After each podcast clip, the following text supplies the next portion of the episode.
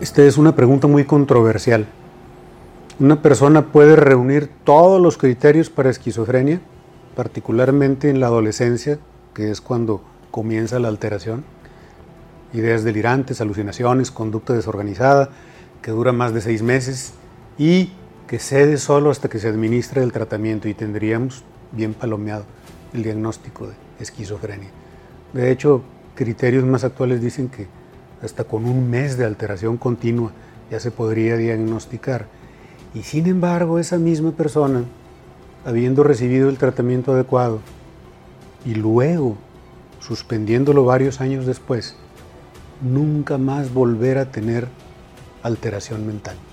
Entonces, ¿tenía esquizofrenia o no tenía esquizofrenia? Tenía los criterios cuando se le diagnosticó y se le trató, pero tuvo una vida normal.